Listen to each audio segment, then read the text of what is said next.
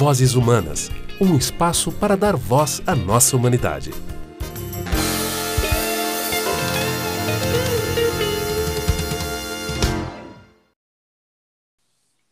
Olá, sejam bem-vindos e bem-vindas a mais um episódio do Vozes Humanas, o podcast da Escola Humana de Vida e Negócios. Eu sou Cláudia Xavier e estarei com vocês hoje por aqui conduzindo o nosso bate-papo. E esse episódio em particular faz parte da nossa programação especial do mês de junho, mês dos namorados, onde nós estamos falando sobre as conexões, conexões com a gente mesmo, com o outro e durante todo esse mês estaremos abordando temas vinculados a relações humanas. Hoje nós estamos muito felizes de receber aqui no Vozes Humanas a Carolina Lossicer, a Carol, com um tema extremamente relevante, a importância das conversas difíceis para gerar conexão. Seja bem-vinda, Carol. Oi, Cláudia. Oi, pessoal. Muito obrigada pelo convite. É um prazer estar aqui com vocês. Eu também faço parte da Escola Humana e é muito bom poder ter essa conversa tão relevante, principalmente para o mês dos namorados, onde a gente valoriza tanto as relações, né? Exatamente. Bem-vinda você, Carol. Nós que agradecemos sua participação. Então, assim, a gente está falando aqui da, do tema, né? A importância das conversas difíceis para gerar conexão. E aí a minha primeira pergunta, Carol, é: o que são conversas difíceis? Cláudia, eu acho que cada um tem uma definição própria, mas eu acredito que tem uma coisa em comum para o que a gente chama de conversas difíceis. São aquelas conversas que a gente evita, né? E que acabam virando silêncio, quando dentro da gente algo está falando muito alto, mas aí a gente acaba não falando nada. Então, eu chamo de conversas difíceis essas conversas que deveriam acontecer e acabam não acontecendo por algum motivo. Por que a gente evita tanto essas conversas, Carol? Olha, eu acho que também é comum a todos nós um medo, né? E esse medo, é claro que ele vai variar de pessoa para pessoa. Mas eu acho que o principal medo é de conflito e de confronto. Algumas pessoas, elas têm mais medo de acabarem é, ficando do lado daquele do agredido. E outras pessoas também têm é, o medo de acabar ser um agressor. Eu sei que essas palavras são meio fortes, né? Mas é porque quando a gente vê a comunicação como um conflito e não com um espaço de empatia, em diálogo, onde a gente pode falar o que cada um quer, precisa, pensa, né? Isso acaba sendo visto como violência. E é por isso que a comunicação não violenta, eu não sei quantos, quantas das pessoas que estão escutando a gente aqui é, já ouviram falar, mas é uma ferramenta, é um método que pode salvar milhões de relações e eu diria até vidas, porque é uma, é uma questão que começa com a gente, né? E sim, depois ela reflete em como eu me comunico com o outro. E eu acho que o que a gente mais teme é isso, que a comunicação vire um confronto, um embate. E o grande problema disso é que numa, num embate sempre tem alguém que ganha e sempre tem alguém que perde. E todo mundo morre de medo de ser alguém que perde, né? Sim, é verdade. A gente vai evitando conflito, vai evitando confronto, vai guardando essas conversas para a gente e a gente acaba criando conversas internas, né, também. E aí o conflito fica só no mundo interno, né? E o uhum. confronto também. É... Por que, que as conversas difíceis podem ser boas? Porque eu acho que é a nossa grande oportunidade de trazer o outro para o nosso mundo e visitar o mundo do outro, né? Eu acho que em toda possibilidade do que a gente chama de conflito, mas que não precisa ser um conflito, pode ser só um desencontro de necessidades e sentimentos, né? É, quando eu vejo aquilo como um conflito e transformo aquilo num embate ou escolho o silêncio, eu não vou conseguir me traduzir para o outro, nem dar a oportunidade do outro traduzir para mim qual é o ponto de vista dele.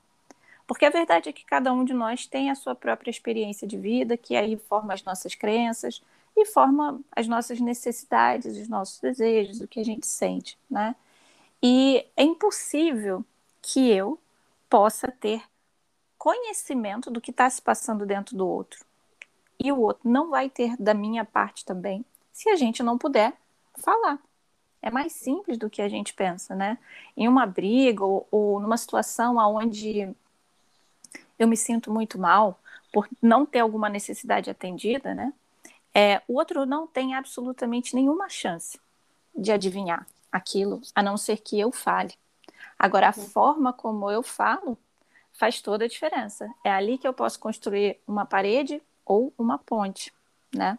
Então, quando eu deixo de ter essa conversa, que eu chamo de tradução, né? Minha tradução para o outro e a tradução do outro para mim, eu é, acabo tendo só uma certeza de que ali vai haver afastamento. Isso é a única garantia que a gente tem. Ou conflito violento, ou violento que eu digo não é físico, né, gente? É assim, violento no sentido de embate, de querer ter alguém que ganha e alguém que perde, né? É, ou o silêncio. Eu só tenho uma garantia com é, essas duas possibilidades, de que eu vou me afastar do outro. E isso é, é, na maior parte das vezes, uma tristeza, né? Porque a gente, às vezes, escolhe o que a gente chama de tá certo, a gente escolhe se manter no, no Olimpo do silêncio. É, mas se a, e aquilo para a gente ter a sensação de que a gente está com a razão, né? Mas se a gente se perguntar muito francamente, é, ali sozinho, eu comigo mesmo, eu quero perder essa relação? O quanto que essa relação é importante para mim, né? E aí sim a gente vai ver, não, na verdade isso não é o que eu quero. Mas quando a gente já está ali no redemoinho e no furacão do conflito, a gente começa a lutar com unhas e dentes para estar tá certo. E acaba perdendo a relação, que não é a nossa vontade inicial. Sim, e quando a gente fica nesse silêncio, a gente acaba criando suposições com relação ao que o outro está pensando, o outro está sentindo também, né? Eu não uhum. dou a chance também do outro é, se posicionar, né? O silêncio, né? É, ele afasta, como você disse, ele cria um muro, né? Uhum. E e muitas vezes a gente prefere criar esse muro, como você disse, porque a gente não sabe como falar, como, uhum. como que eu me posiciono, como que eu me uh, comunico, de forma que eu crie então essa conexão, é, de forma que eu não deixe de falar aquilo que eu penso, aquilo que eu sinto. Como que eu me preparo para isso? Para não é. me tornar um agressor, né, uhum. né? Como você disse. É, eu acho que esse é o ponto, né, Cláudia? A gente às vezes até quer, né? Mas a gente não sabe como. E isso só alimenta o medo e não a coragem de se comunicar com vulnerabilidade, né? E e é por isso que quando a gente conhece, para mim, por exemplo, funciona muito o método da comunicação não violenta, porque é quase uma fórmula, onde quando eu sigo ali, né, onde eu consigo entender um formato, onde eu me sinto forte, onde eu me sinto seguro para conduzir uma comunicação transparente, vulnerável, empática, eu faço, ao invés de escolher o silêncio, porque é como você disse, o silêncio coloca a gente no patamar do muro e pior, ele cria muito ressentimento. E isso é que é o pior. Quando a gente se afasta, é, a gente fica com a mágoa ou com a raiva e ressente. E quando a gente escolhe ter uma conversa, mesmo que seja uma conversa difícil, onde tem sempre aquele risco da gente se decepcionar com a gente mesmo, com o outro, a gente escolhe conexão.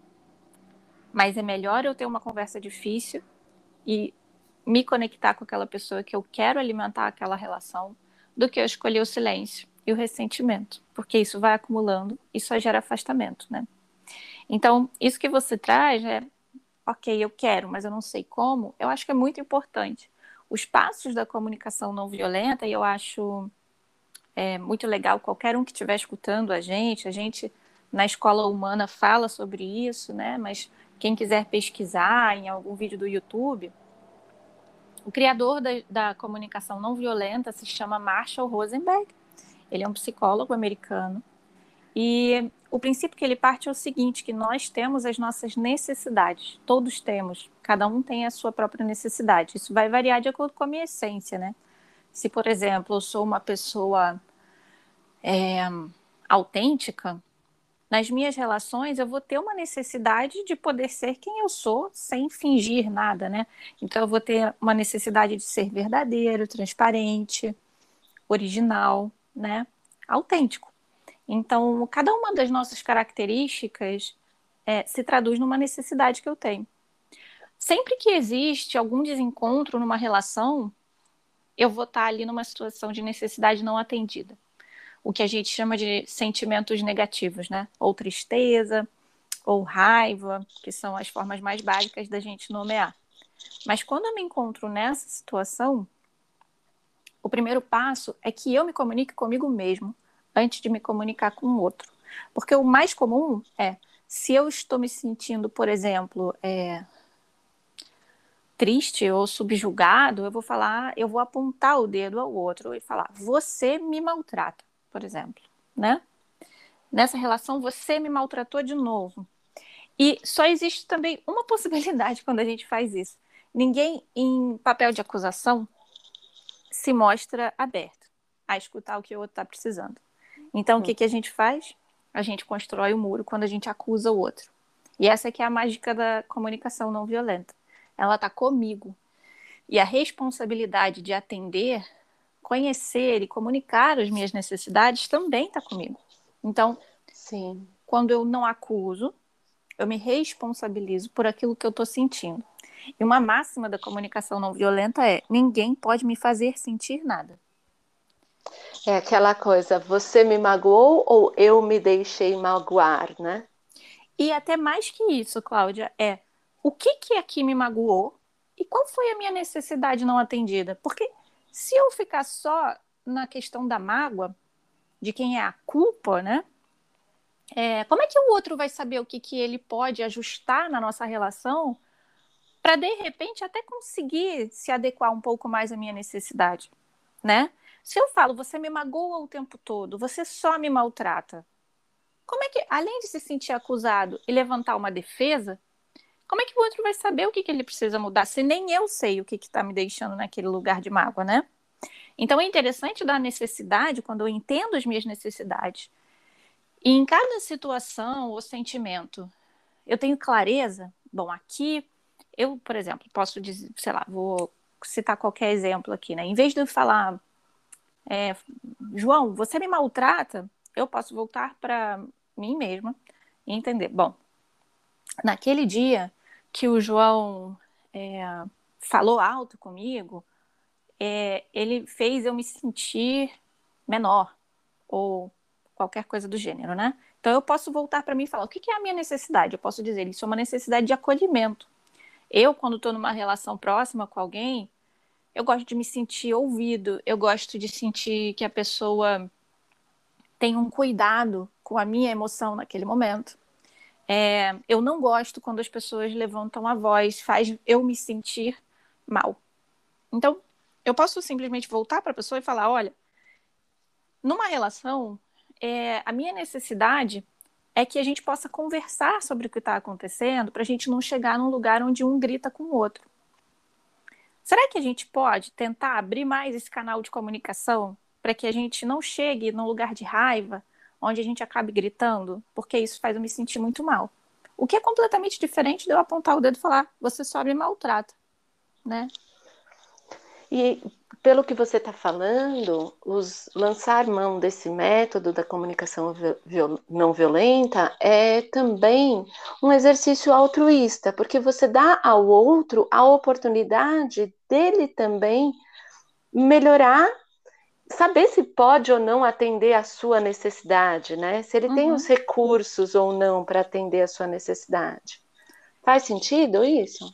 Com certeza, porque o último passo da comunicação não violenta é justamente isso que você está falando, Cláudia. É um pedido. Porque quando eu, eu posso chegar até o passo do do método, né? Onde eu identifico sentimento, identifico necessidade, comunico necessidade atendida ou não atendida. Se eu parar por aí e não fizer um pedido claro para o outro, ele não tem como me dizer exatamente isso que você trouxe. Porque a pessoa também deve e pode ter a liberdade de me falar: desculpa, eu não consigo atender esse seu pedido, certo?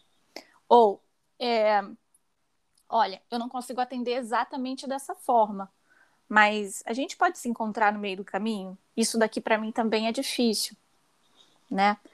É... Aí a gente entra na conexão, né? Exatamente, e a gente entra ali numa relação compartilhada, né? Porque eu colocar uma necessidade, fazer um pedido, não dá a mim a garantia de ter aquilo atendido. Mas, sem dúvida, o outro me escutar e tentar encontrar no meio do caminho faz eu me sentir acolhido, amado. Isso é uma necessidade que todo mundo tem. É a necessidade de se sentir amado.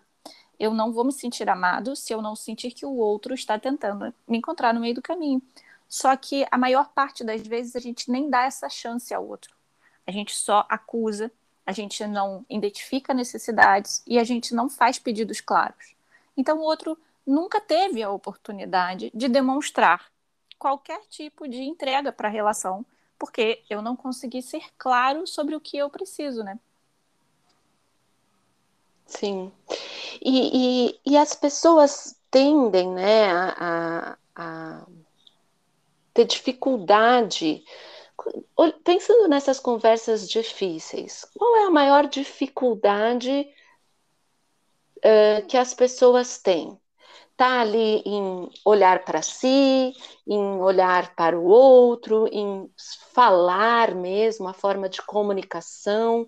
Qual, dentro do seu conhecimento, que você já trabalha bastante uhum. tempo com isso, qual é a maior dificuldade que você vê hoje nas pessoas? Cláudia, eu acho que a maior dificuldade está com a gente mesmo, como você acabou de falar. Eu acho que esse é o passo mais difícil da comunicação não violenta. É a primeira parte, que é me comunicar comigo mesmo. Porque a gente acaba é, quase no movimento automático indo para um lugar ou de defesa ou de ataque. Ele é, por incrível que pareça, mais confortável. Por quê? a, a, o problema está sempre no outro, certo? Quando eu estou num lugar onde o outro é o problema, ou o outro não me escuta, o outro não me valoriza, o outro não me reconhece, quem tem que mudar? Eu ou o outro? O outro, outro né? É. E a gente sabe que mudar é muito difícil, né? a gente quer fazer uma dieta, qualquer coisa já é tão difícil. Imagina mudar um comportamento dentro de uma relação. Então é mais fácil a gente é, dizer que o outro é o problema. Só que isso é uma solução impossível, porque se eu não consigo mudar a mim mesmo, ou se eu já tenho dificuldade de mudar a mim mesmo, mudar o outro é garantido que não vai acontecer. E esse é o grande problema, porque quando a gente volta para dentro e vê que é a nossa responsabilidade de atender ou não às nossas necessidades e de identificar e de comunicar, não é tão confortável quanto apontar o dedo. Mas, sem dúvida, é o melhor caminho para a gente ter as melhores relações. Isso não quer dizer, né? É, e as pessoas às vezes me perguntam isso. Essa é, acho que é a pergunta. Depois que a gente já chega num conhecimento do, do método e já começa a praticar um tempo, às vezes vem uma pergunta muito difícil, que é: bom, eu estou aplicando comigo, com o outro, nas minhas relações. Mas olha, eu tenho uma relação específica, aonde o outro é, continua essa relação, estar nessa relação. É, eu me vejo ainda em um lugar onde eu não tenho as minhas necessidades atendidas e eu vivo triste, eu vivo com raiva. Porque apesar, inclusive, do outro querer, ele não consegue atender os meus pedidos de necessidade. E aí vem um lugar muito difícil, que é o lugar de escolha de relações. Porque aí, ainda assim, a gente tem uma tendência de ir para um lugar é, de, poxa vida, mas eu pedi e o outro não faz. Tá vendo? Eu não consigo. É, nesse caso, tá com outra responsabilidade. Não, porque ninguém é, acaba caindo de paraquedas numa relação. A gente escolhe as nossas relações e a gente seleciona as nossas relações. Então, isso é o que o Marshall Rosenberg chama de estratégia para atender necessidades. Eu preciso é, ter na minha vida relações aonde eu entenda é, que as minhas necessidades são contempladas e atendidas. E isso não é egoísmo. Isso é uma questão de eu me conhecer e saber o que é que faz sentido para minha vida, né? Tanto em relações amorosas quanto, por exemplo, num trabalho, né? É muito comum, por exemplo, conversar com pessoas que me dizem, poxa, eu tenho talvez uma necessidade enorme de autonomia e no meu trabalho é horrível porque o meu gestor não confia em absolutamente nada. É uma pessoa que me liga 20 vezes por dia e tal, não sei o quê. E, bom, é, isso pode. O primeiro passo para isso é uma conversa, para colocar essa necessidade, fazer os pedidos, mas pode ser que isso não mude, né? E às vezes a gente se vê sim numa, numa situação onde será que eu vou ter que mudar de trabalho?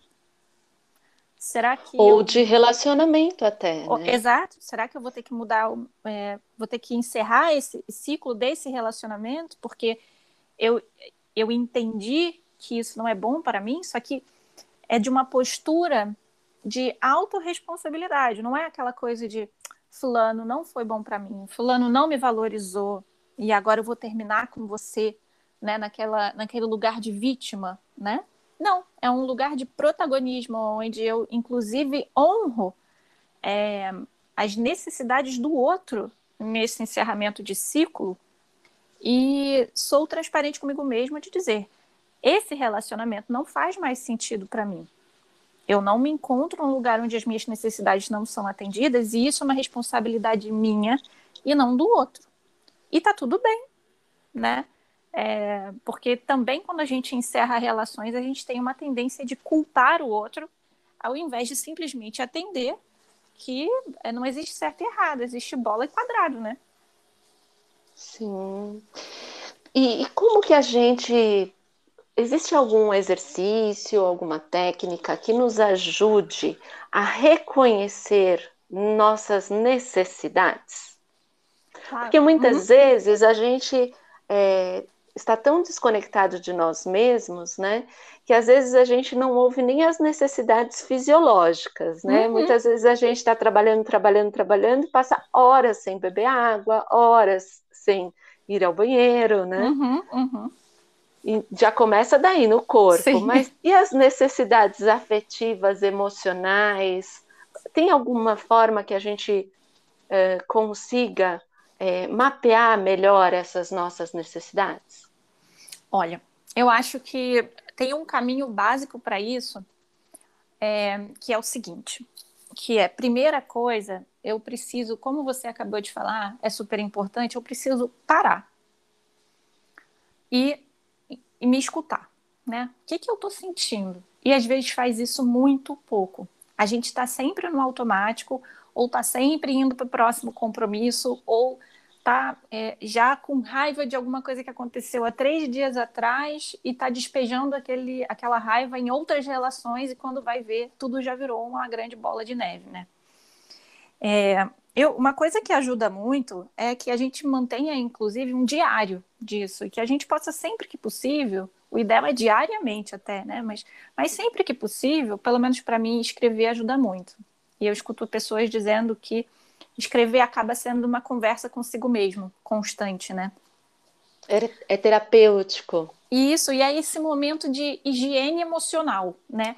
Aonde ali a gente, a gente escova o dente, toma banho, mas a gente não tem higiene emocional, que é exatamente isso, um, um momento onde eu reservo, pode ser cinco minutos, onde eu tô, vou escrever ali como é que eu estou me sentindo e qual foi a minha necessidade atendida ou não atendida que faz eu me sentir dessa forma.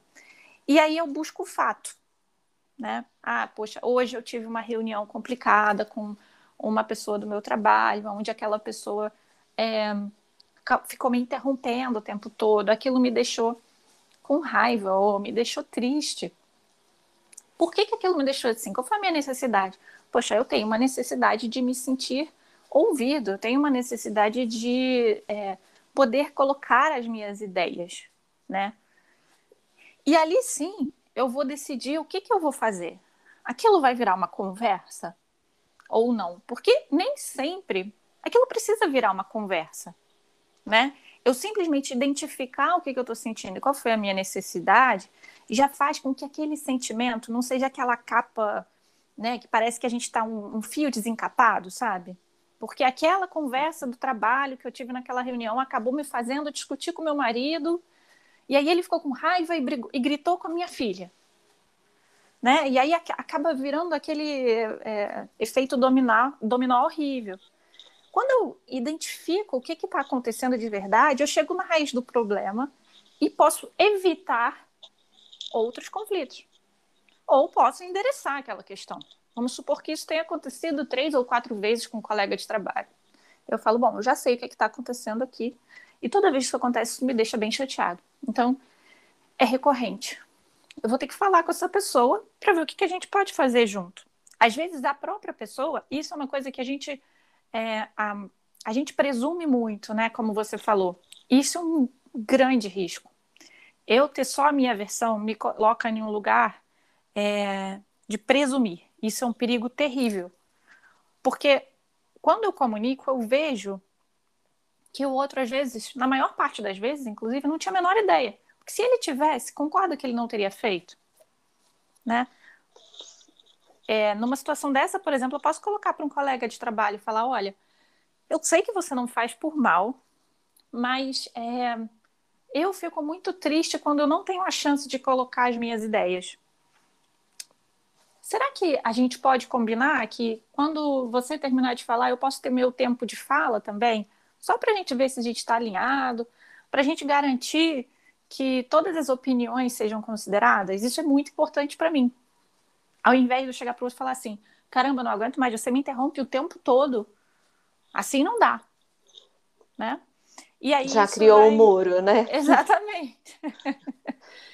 então, e aí eu vou solucionando cada nó de relação uma a uma para me colocar num lugar assim de vida, né? Não é nem de relação onde eu me sinto melhor a maior parte do meu dia, né?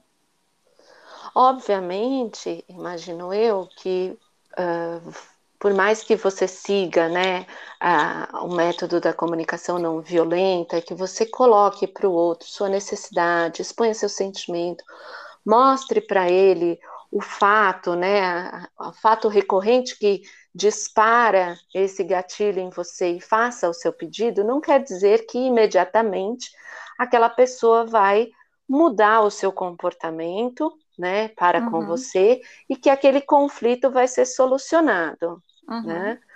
É, é possível a gente chegar sempre num consenso, num ponto de convergência ao ter uma conversa difícil? Ou isso é um processo? Como que funciona? É exatamente isso, Cláudia. Eu acho que é um processo, né? E é justamente alinhar essa expectativa que faz isso dar certo ou não. Porque às vezes as pessoas, quando descobrem a comunicação não violenta e o impacto que isso pode ter na vida delas, elas acham que elas vão ter uma conversa e pronto, a pessoa vai mudar de atitude, né? Uhum. ah, pronto, agora que eu falei, o outro precisa mudar, acabou, né? Só que não é assim, é só de novo a gente voltar para dentro, para si mesmo, né? Quando alguém chega e fala assim, olha, você é... sei lá, precisa lavar a louça todo dia eu gosto que você lave a louça todo dia. Isso não vai fazer com que a gente lave a louça todo dia simplesmente porque o outro disse, né? É, então, a mudança de comportamento é uma coisa que é muito difícil de acontecer. O que mais importa, na verdade, é o canal aberto de comunicação, para que a gente não crie silêncio, e silêncio leva a ressentimento. Né? Então, a comunicação em si é o mais importante para que a gente possa sentir que é, aquilo ali está claro para os dois lados. Então, eu posso chegar para uma pessoa e falar: olha, é, eu preciso, se eu tiver uma relação, pode ser uma relação amorosa, né? Mas falar: olha, eu preciso sentir que a gente está mais conectado. Eu sinto que a gente acabou perdendo os momentos onde a gente pode falar da gente, a gente pode rir, tá tudo tão difícil. É, e aí você pode chegar para o outro e fazer um pedido. Será que a gente pode se conectar mais? E o outro não vai saber. Ah, eu, eu, eu também quero, mas eu não sei. Bom, vamos pensar aqui junto. Ah, bom, a gente pode criar um momento semanal onde vai ter um jantar, só nós dois, né? É, o que, que você acha? Ah, eu acho uma boa ideia. E a gente também pode. Eu cozinho e a gente pesquisa toda semana um prato que a gente queira fazer junto. E aí vira um, uma relação compartilhada. Porque aquele pedido não necessariamente vai ser atendido da nossa forma. E a gente precisa estar aberto ao que o outro pode fazer, às ideias do outro. Porque senão, na verdade, a gente está querendo ter uma relação só consigo mesmo, né? Então a gente precisa estar aberto ao que o outro pode fazer, ao que o outro está disposto, né? E fazer disso uma jornada, não um destino, né? Porque, é, como você disse, é um, é um processo, né? Sim, e, e nesse processo, né, de termos, nos abrirmos mais, né, para termos conversas difíceis, né, encararmos, né, as uhum. conversas uhum. difíceis. É, o que que pode, o que que nós podemos aprender com isso? Sobre a gente ou sobre o outro? Eu acho que muito do, do aprendizado que eu vejo as pessoas terem a partir do, do momento que elas optam né, por terem esse tipo de comunicação, é, eu acho que o que eu mais escuto é uma questão de acolhimento. Assim, a partir do momento que eu me escuto, né, o que, que eu estou precisando, o que eu estou é, sentindo, muitas vezes, isso é muito comum, a gente coloca no outro a expectativa de atendimento de uma necessidade que não era para estar no outro, né? Vou te dar um exemplo. É, eu quero, eu falo para o outro que eu estou muito cansada e eu preciso muito da ajuda do outro o tempo inteiro. Poxa, você não me ajuda nisso, não me ajuda naquilo, não divide tarefa comigo. Isso até pode ser verdade. Mas se eu chegar ali na raiz do problema, onde eu vejo que eu estou com uma necessidade de tranquilidade, de relaxamento, de descanso, eu não preciso colocar sempre no colo do outro aquela minha necessidade. Eu posso simplesmente, bom, então se eu estou com uma necessidade aqui de descanso, eu mesma tenho que achar um tempo aqui na minha rotina para eu ter esse momento comigo, né? Pode ser um momento de meditação, pode ser ir dormir mais cedo, pode ser ter um tempo para mim, eu vou escolher um seriado, vou ler um livro, vou fazer uma caminhada.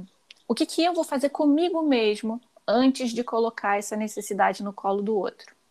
E a verdade é que a maior parte das vezes eu mesma posso encontrar uma estratégia de atender a minha necessidade sem colocar no colo do outro.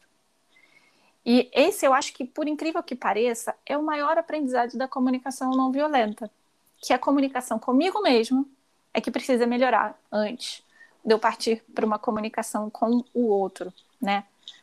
A minha comunicação e a minha relação comigo, né? Uhum. Porque nesse exemplo que você, exemplo que você está falando, é, a, eu, houve uma confusão de necessidades, né? Sim. A, uhum. a princípio eu estou com uma necessidade de ser apoiada, de ser ajudada, de, de compartilhar tarefa, mas olhando um pouco mais a fundo, a necessidade é que eu preciso relaxar, eu preciso das minhas dar para mim pausas né? Uhum. Momentos de relaxamento. Imagino que esse essa comunicação intrapessoal, né, uhum. né? Ela traz muito dessa riqueza, né? De você começar a entender o que, que é uma necessidade primária, básica, e o que, que é uma necessidade se uma necessidade básica primária não está atendida, né? Obviamente vai desencadear outras. Faz sentido isso? Total, Cláudia. E eu acho que esse é essa é a nossa maior dificuldade. Assim, a gente está muito voltado para o externo o tempo todo, né? É, então torna muito difícil que a gente, em primeiro lugar, volte para dentro. A gente está muito acostumado ainda mais num, num tempo de tanto estresse, pressão, né, que a gente está vivendo, a, a gente está cada vez mais polarizado porque a gente sente a necessidade de culpar o outro. É mais fácil culpar o outro do que eu descobrir comigo mesmo um caminho para satisfazer o que eu preciso, né? Então, eu acho que esse é um passo, é, assim, que muda a nossa vida, né? Até porque quando deixa de. O problema não está no outro, está comigo, é menos confortável, mas é, a minha possibilidade de ser feliz aumenta demais, porque está só na minha mão, né? Então, é, quando eu dependo que o outro me ajude, quando eu dependo que o outro me acolha, quando eu dependo que o outro me ame, bom, aí eu tô sempre dependendo do outro, né? Mas quando eu consigo, é, até onde eu posso, atender essa minha necessidade, eu acabo me sentindo muito melhor. E às vezes, sem nem o outro mudar, eu já mudo a relação que eu tenho com o outro, né? Porque eu não coloco mais tanto no colo dele. Sim. E você fala bastante da questão do sentimento. É, uhum. É, a gente vai chegando ao final, eu queria só fazer essa pergunta para você. É, tem um livro do monge executivo que tem uma frase que diz: é, se você mudar o seu comportamento diante de algo ou alguém, o seu sentimento diante de algo ou alguém.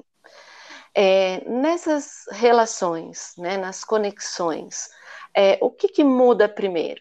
É o comportamento ou o sentimento? Eu acho que é uma via de mão dupla, né? Eu acho que hum, é, tenho. Primeiro, eu acredito que a gente precisa entender o sentimento para poder mudar o comportamento. Eu acho que o comportamento ele é a consequência do que a gente está sentindo, né? Perfeito.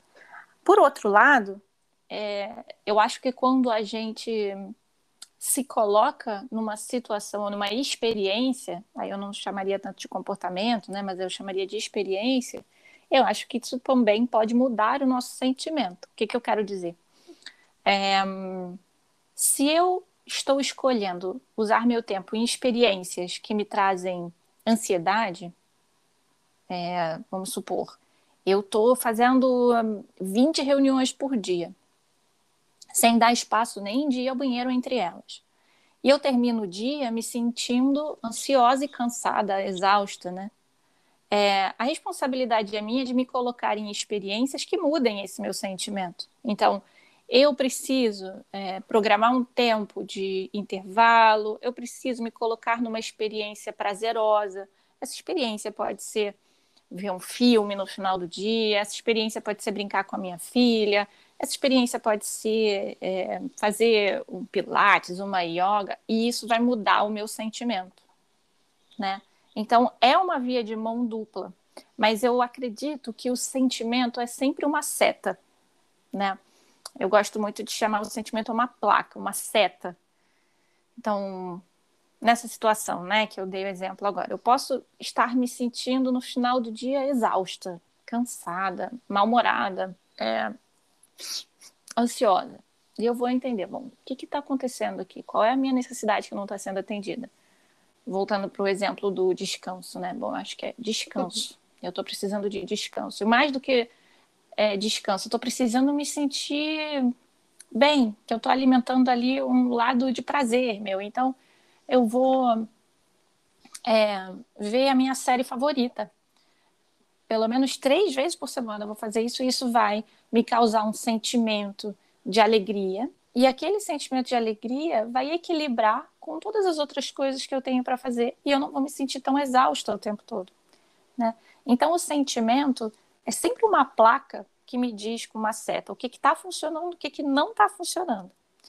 Né? E aí é que eu posso desenhar novas experiências para mim com base no que eu estou sentindo para mudar essa emoção, né? Perfeito, perfeito. Bom, Carol, vamos chegando ao final de mais um Vozes Humanas. Muito obrigada eu por esse agradeço. papo gostoso, enriquecedor. Se os nossos ouvintes quiserem uh, fazer contato com você, como que você está nas redes sociais, como que as pessoas podem entrar em contato contigo. Cláudia, eu que agradeço, foi um grande prazer estar contigo, tendo esse papo, é, e com todo mundo que tirou um tempinho aqui para escutar a gente, né? É, quem quiser me buscar no LinkedIn, é Carolina Lossicer, L-O-S-I-C-E-R. É, e eu tenho também um perfil no Instagram, que é arroba Pulsa Propósito. Quem quiser buscar e fazer contato, vai ser um prazer poder trocar.